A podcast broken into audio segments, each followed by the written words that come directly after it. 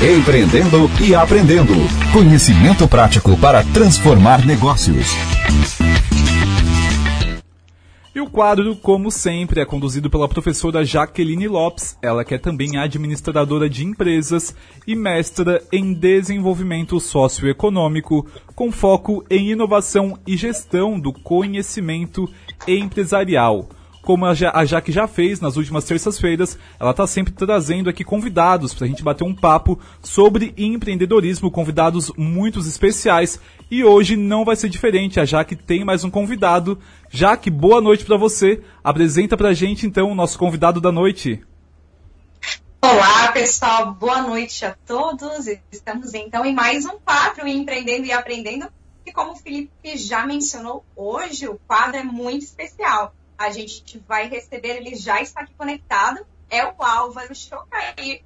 Ele é diretamente de São Paulo, né, Álvaro? Está conectado conosco para falar um pouquinho sobre essa trajetória empreendedora, como que ele tem trilhado esse caminho repleto de universos, de estratégia do Oceano Azul, de desafios, como é que tem sido essa trajetória, principalmente com uma faculdade de administração 100% voltada ao empreendedorismo. Então, muito nós temos comentado aqui no quadro a importância do empreendedor investir em conhecimento, investir em ferramentas, investir em técnicas para aprimorar o seu negócio. Então, nós recebemos o Álvaro, que está aqui conectado. Álvaro, seja muito bem-vindo, é uma honra recebê-lo no quadro. Jaque, boa noite, um prazer muito grande estar aqui com vocês. Para mim, tudo que fala de empreendedorismo me chama muito a atenção, sempre foi xodó uh, meu desde o comecinho da minha vida profissional, há 22, 23 anos. Então, um prazer muito grande estar aqui com vocês.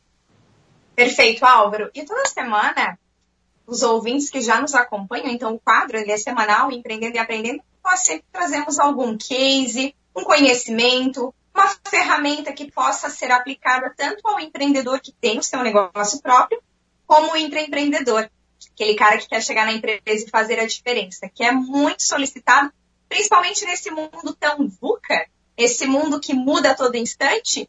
Como atrelar os insights, né, Álvaro? Como acabar instigando esse pessoal a cada vez mais persistir na sua ideia, ou saber a hora certa de avançar um pouco mais, ou de ir para outro caminho. Como tem sido esse teu universo empreendedor, Álvaro? Acho que, acho que o empreendedorismo, já que ele dá vazão aos sonhos que cada um tem dentro de si, né? A, no, nossa cultura, principalmente a brasileira, ela é muito voltada para você viver o sonho de outra pessoa.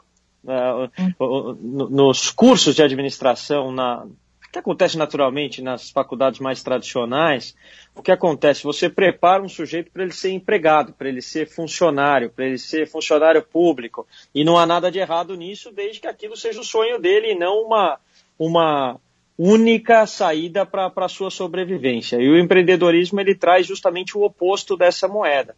Ou seja, do que você gosta, qual é o teu objetivo de vida, o que você gostaria de ver criado. Através do empreendedorismo, você é capaz de, de dar vazão a tudo isso.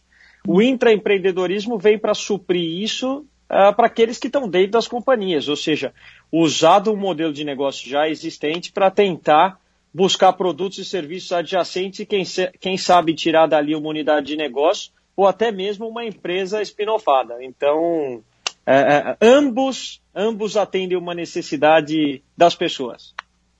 E ambos são fundamentais, né, Alva? Que hoje uma empresa, sem o intraempreendedor, ela tem grandes chances aí de se prejudicar diante dessa competitividade toda, esse oceano azul que nós temos falado tanto aqui no quadro também, que é a forma que a empresa busca de se diferenciar.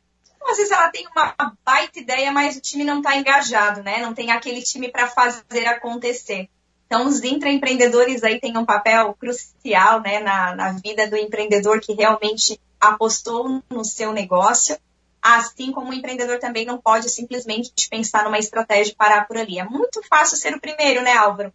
Mas não é tão fácil assim continuar sendo sempre o primeiro naquela área. Então, aí que tá, onde é que a gente vai buscar esse diferencial? E aí eu queria que você comentasse um pouquinho para nós como é que surgiu a Link, porque me chamou muita atenção a estratégia desta faculdade. Como surgiu, como foi o insight para fundar a Link? A, a Link foi uma, uma história bastante longa, já que é, Eu venho de mercado financeiro, tive uma gestora de, no, no, mercado financeiro, levei essa gestora, levamos essa gestora ao IPO em 2007, listamos as nossas ações, mas desde 2005 nós temos, até os dias de hoje, como co-investidores de muitos dos nossos investimentos, fundos de universidades americanas. Uh, as grandes universidades mantêm fundos que podem ser usados para fundos de bolsa, para atração de professores, é muito comum, são os chamados endowments, né? E esses fundos investem nos mais diferentes países do mundo, nos mais diferentes uh, ativos, e, e, são parceiros nossos em muitos investimentos aqui no Brasil. Então, desde 2005 eu lido muito com as faculdades americanas, uh, uh, mais propriamente dizendo. E eu, interagindo com essas escolas, eh, a gente percebe muita diferença para as escolas brasileiras. Diferença, por exemplo, na quantidade de teoria e prática uh, que se tem num país como os Estados Unidos e aqui no Brasil, onde 90, 95% das aulas são dadas, professor fala, aluno ouve, duas vezes por semestre o professor dá uma prova em que o aluno não pode consultar nem o Google, nem o telefone, nem olhar para o lado, senão o professor vai lá e arranca a prova. É, ou seja, algo bem diferente do que a, a, é a, vida real, digamos assim, o que a vida real te oferece para resolver problemas. Então essa foi uma grande diferença, a, a, disparidade entre teoria e prática. Um segundo elemento que a gente percebeu foi, é, é que as nossas, as nossas faculdades, como eu disse anteriormente, elas são voltadas para formar funcionários, para formar executivos, e não para formar empreendedores. Mas esse segundo elemento ficou guardado na cabeça. E o terceiro elemento é que hoje as nossas escolas aqui no Brasil elas têm uma distância muito grande para o mercado de trabalho.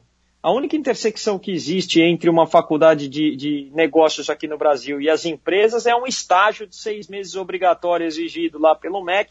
Assim mesmo, eu nunca vi um professor chamar um aluno e perguntar para o aluno se aquilo que ele está trabalhando no estágio é efetivamente o que ele está tendo de matéria dentro de sala de aula. Aliás, os professores nem conhecem muito bem os alunos. Eles simplesmente despejam matéria e não sabe se ele está passando por uma dificuldade, se o pai dele faleceu, se ele está sem dinheiro, se a namorada brigou com o namorado, etc. Não se importam muito com as pessoas ultimamente, é, nas faculdades como um todo. Né? O aluno deixou de ser o centro das atenções. E como eu venho do meio empreendedor, de abrir empresa, de listar empresa, de vender empresa, de fundir empresa, uh, chegou um determinado momento a gente falou, puxa vida, no Brasil, para quem quer empreender, vai ter que ser na base da tentativa e erro. A não ser umas iniciativas como o Sebrae e outras mais pontuais, é, vai ter que ser na base de iniciativa e erro, até que num determinado momento a gente viu proliferar na Europa escolas que formavam empreendedores, como o Macaus Pilots na Dinamarca. Você tem em Boston uma escola voltada para empreendedorismo, uma faculdade mesmo, é, que é Babson, ou mesmo a parte de negócios de Stanford, e aqui no Brasil nenhuma. E um belo dia a gente acordou e falou: vamos fazer uma escola para o Brasil se orgulhar.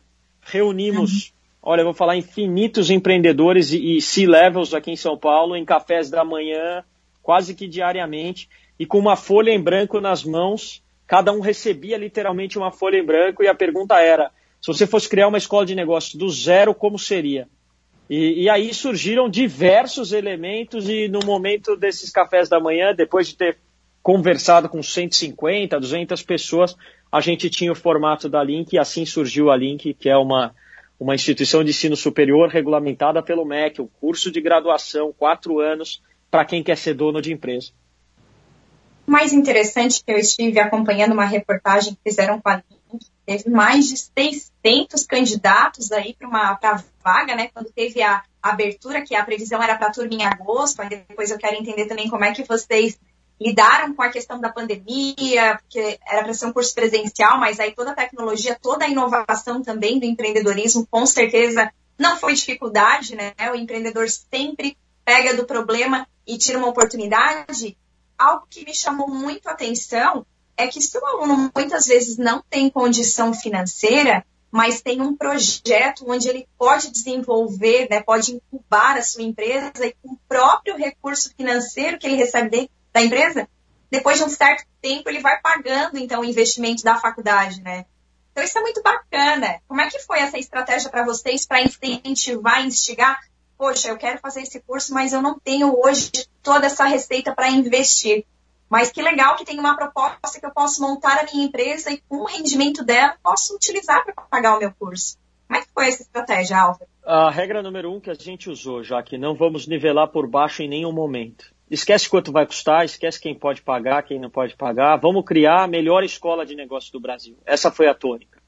Então Legal. a gente programou um, um, programa de Business Tools, um programa de People Skills, que a turma gosta de chamar de Soft Skills, um, um programa de Venture Lab, que é uma aceleradora dentro da escola, um campus ultra bem localizado a 500 metros da Faria Lima, aqui em São Paulo, é, é, programas internacionais, seis programas internacionais obrigatórios com, com, faculdades renomadas fora do Brasil, entre elas Harvard, Stanford, a Universidade de Tel Aviv, London Business School, o Disney Institute e a Universidade de Xangai.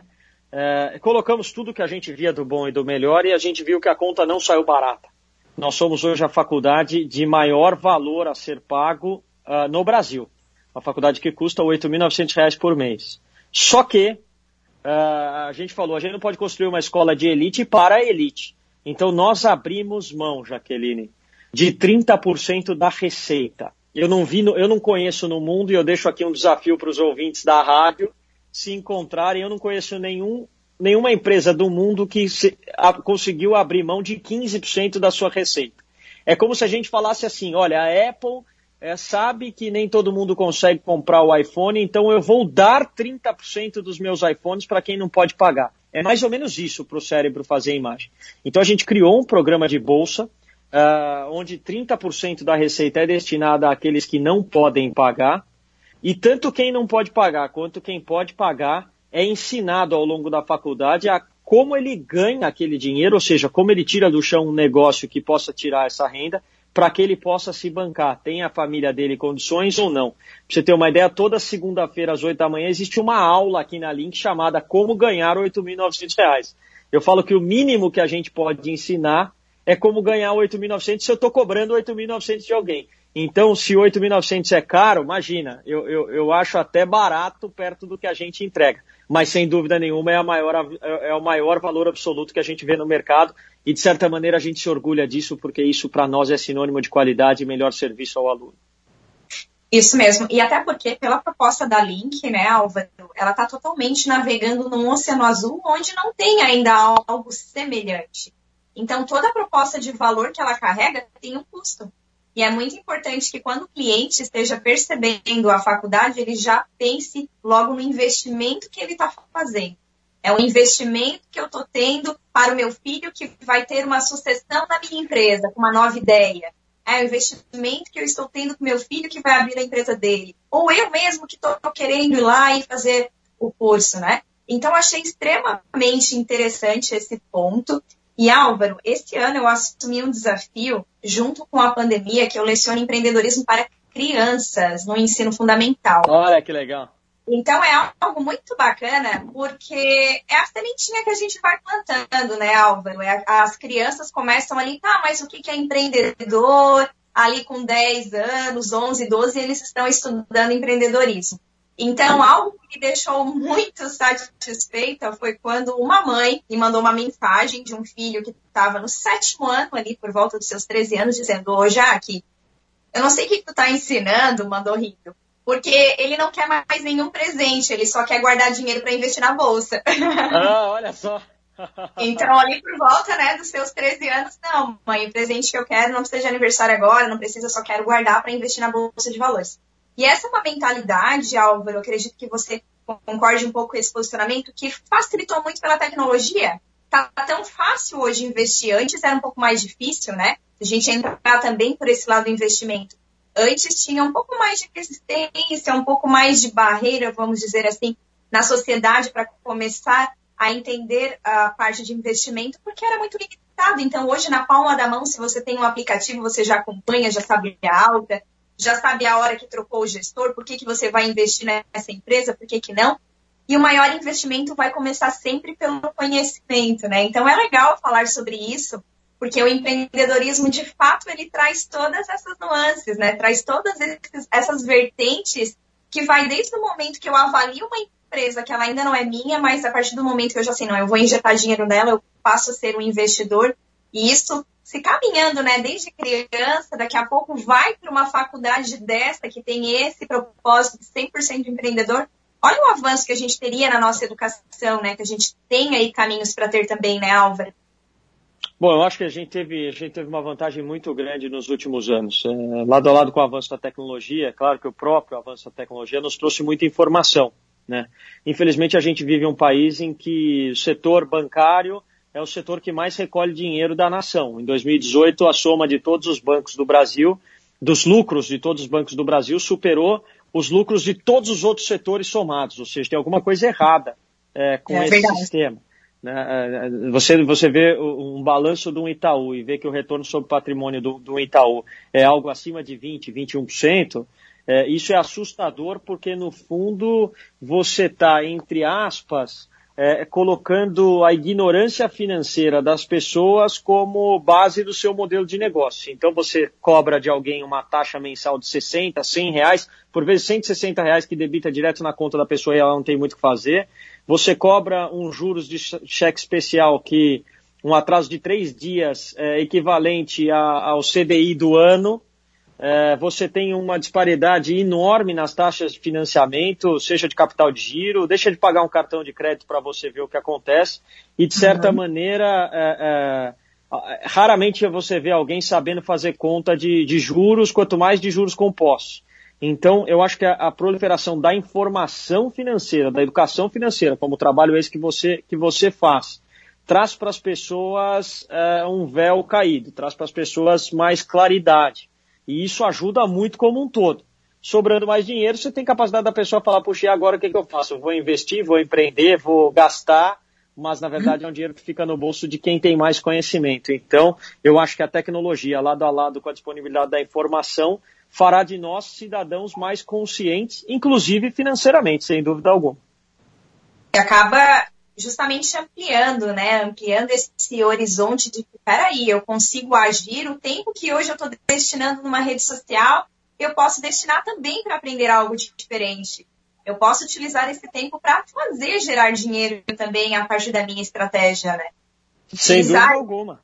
Tá aqui, a, tá aqui as redes sociais para provar exatamente isso. Hoje você segue, você não segue os grandes bancos na tua conta do Instagram mas talvez é. você siga o Tiago Nigro, talvez você siga o Tiago Reis, talvez você siga a Natália Arcuri, o Tio Uli, pessoas que estão todo dia martelando conceitos financeiros para que você tenha uma vida saudável, financeiramente falando.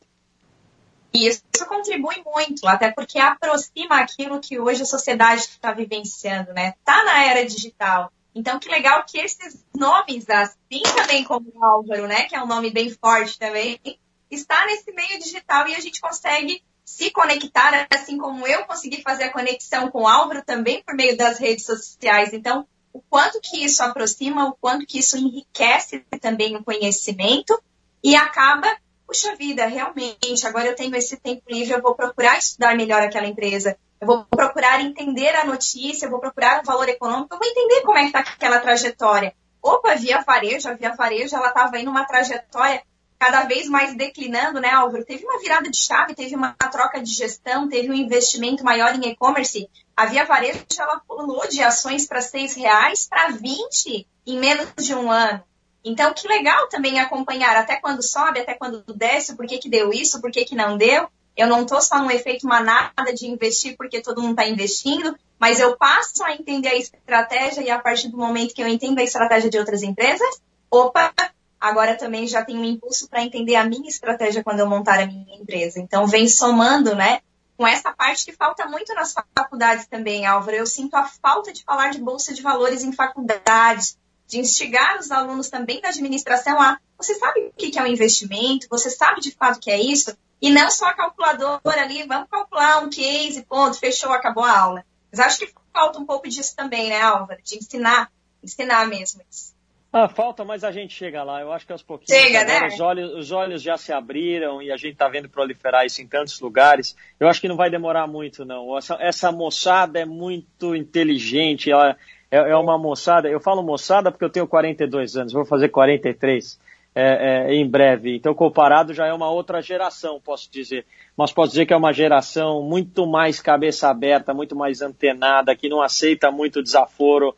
É, é, e, e, se Deus quiser, esse jogo reverte rapidinho. É, é verdade.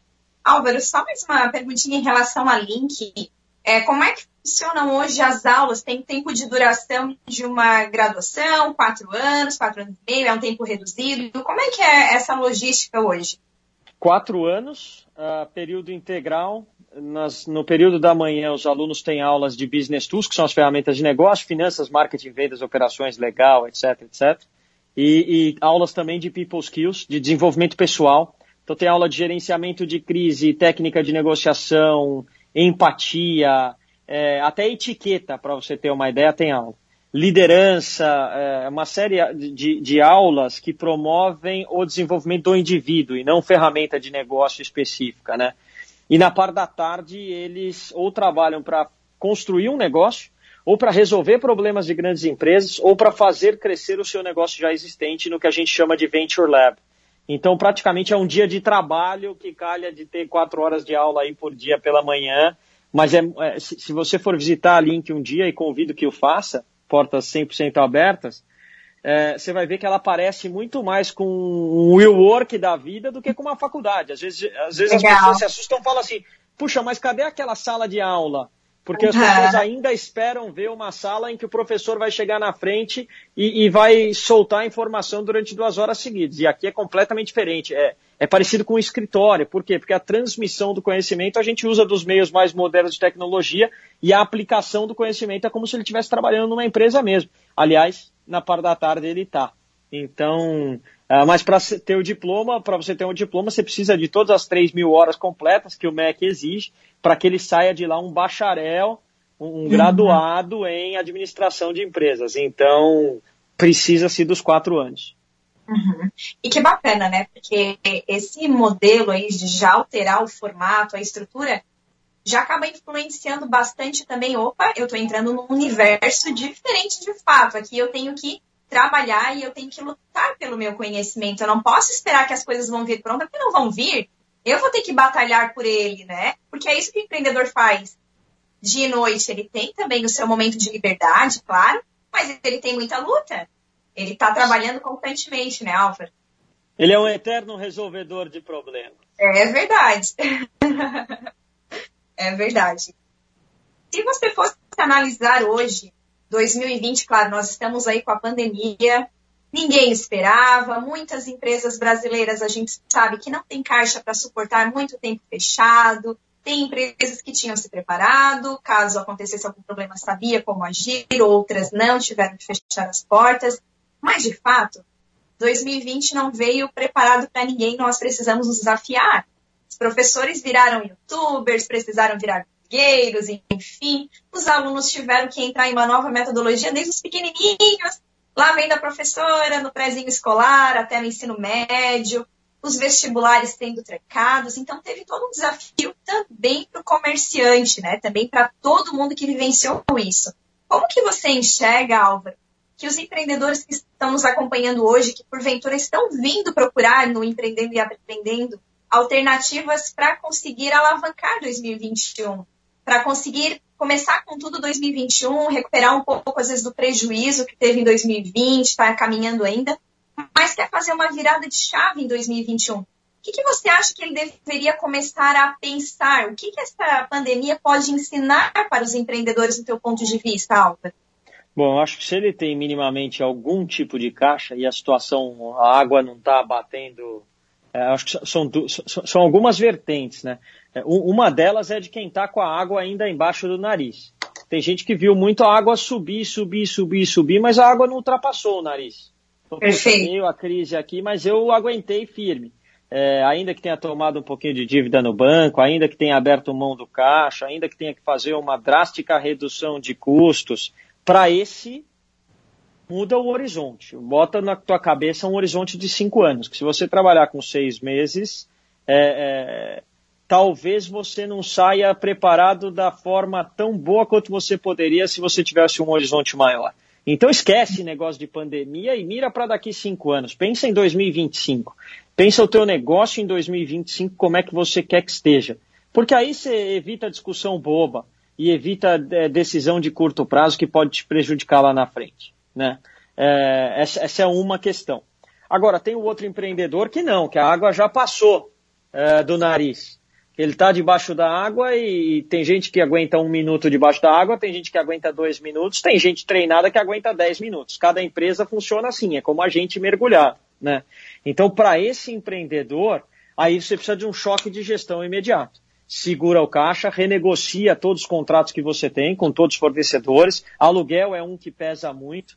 É, muitos você vai ter que reunir todos os funcionários, expor a situação real e falar, olha, quem que está quem que tá comprando essa briga de longo prazo comigo, quem que não está, porque a gente chegou numa hora em que todo mundo, de certa maneira, tem que dar um pouquinho de crédito para todo mundo. É, é, a gente tem uma faxineira aqui na minha casa, por exemplo. É, a gente continuou pagando ela mesmo sem ela vir durante a pandemia. Por quê? Porque, de certa maneira, se eu não pagá-la, ela não vai ter como comer.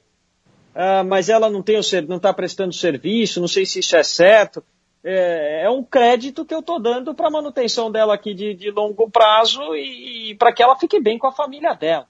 É, então, de certa maneira, as pessoas vão ter que simplesmente abrir mão de alguma coisa em prol do outro.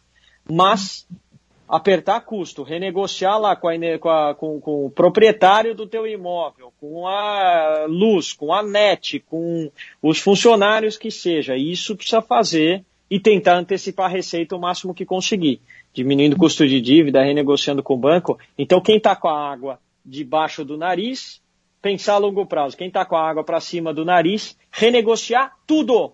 Tudo. Tem um livro que eu adoro, que é o livro de cabeceira do Marcel Teles, ou era, pelo menos da minha época, que é Double Your Profits, ou dobre os seus lucros em menos de seis meses, usa aquela regrinha que tem lá de renegociação, tanto com cliente como para fornecedor, ela dá certo. É, é, experiência própria. E você vai ter um negócio melhor amanhã do que o de hoje e espero que a água seja suficiente para baixar do nariz. Porque em alguns casos vai ser, em outros casos o paciente é tão moribundo, a metástase é tão grande que infelizmente é, vai ter que começar de novo. E uma ótima colocação, né? Porque realmente começar a pensar a longo prazo, essas empresas têm que começar a parar e pensar qual era o meu planejamento que eu tinha para dois anos. Será? Bom, de repente eu nem tinha um planejamento, eu estava vivendo um dia de cada vez. E peraí, se acontecesse de novo, né? Então tem que começar a planejar mais também, né? Sem dúvida alguma, acho que planejamento é importante para todo mundo, seja pessoa física, pessoa jurídica, e a gente tem que voltar para o longo prazo. Eu acho que isso ameniza, de certa maneira, a ansiedade, ameniza decisões erradas. É, é como um regime. Você fala assim, poxa, eu quero emagrecer.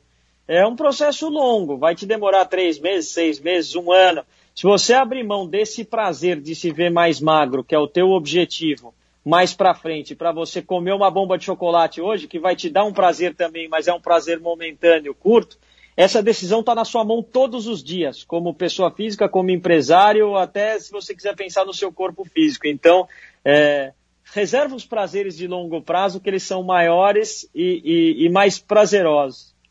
É, é verdade, tudo é questão de escolha, bem colocado, né, Álvaro? Tudo é questão de escolha e as escolhas que eu faço pessoalmente vai influenciar provavelmente na escolha que eu estou fazendo na minha empresa. Se eu estou escolhendo, nossa, diante de toda a crise que minha empresa está vivenciando, não, mas eu não quero abrir mão de certos luxos, luxos, né, de certo padrão de vida que eu tenho hoje para atender a minha empresa, também vai ter problema, né? Então eu preciso saber até que ponto eu consigo avançar, até que ponto eu, opa, tenho que frear um pouquinho aqui, porque a minha empresa hoje está precisando de uma, né, tá precisando mais de mim, eu tenho que ter mais o, apoio, mas sempre lembrar também, né, Álvaro, que é bem bacana, de separar o bolso. Tem o bolso esquerdo, que é da empresa, o bolso direito, porque tem muito empresário que, ah, precisou aqui na minha vida pessoal, eu pego do caixa da empresa, precisou na empresa, eu pego meu caixa pessoal e vira uma bola de neve, já não consegue mais ter controle. Então, realmente, é um momento que se a empresa não está legal, não está fluindo, opa, talvez alguns luxos ou algumas questões que se carregava, deixa um pouquinho ali em stand-by, vai cuidar um pouquinho da saúde financeira da empresa, porque ela está precisando desse momento, mas sempre também com o bolso separado, né, Álvaro? É importante essa gestão, né? Sem dúvida alguma. Três maiores problemas que uma pequena empresa vê. Primeiro, gastar mais do que você tem como receita. Segundo, misturar pessoa física com pessoa jurídica, ou seja, não separar os bolsos. Terceiro, não saber dividir a função de sócio da função de executivo. Muita gente veste os dois chapéus e aí a confusão é grande. Mas esses três causam 90, 95% dos problemas de uma pequena empresa. Vale a pena meditar sobre os três. É verdade. E quando a empresa não pensa o seguinte, né? Ah, eu gastei 10 reais de matéria-prima, então vender o produto a 20 tá tudo certo. Aí esquece de colocar aluguel, esquece de colocar. É, Despesa com venda. É. Time, é. Imposto, é. é. Imposto. Opa, não, não, eu comprei a 10, vou vender a 20, tá tudo certo, tô ganhando ali porque dobrou o valor. Não, mas espera aí, né? Você teve um investimento, um tempo para comprar, mesmo que você não produziu, você está revendendo Começa a parar para pensar. Você teve que ter o seu tempo, o seu custo para ir lá e comprar o produto e revender. E muitas empresas pequenas que podem estar nos acompanhando, nossa, eu nunca parei para calcular aquela viagem de eu ter ido até lá no fornecedor buscar o produto e voltar. Eu só pegava o produto dele e vendia. Porque já conheci, né? Já conheci algumas empresas que faziam isso, deu não, mas espera aí, você não está colocando seu custo para ir até lá? Quem é que está pagando a despesa? É você? É, então tem alguns pontos para ser avaliados também, né, Álvaro? É aí isso vai, mesmo. Aí é uma é conversa longa.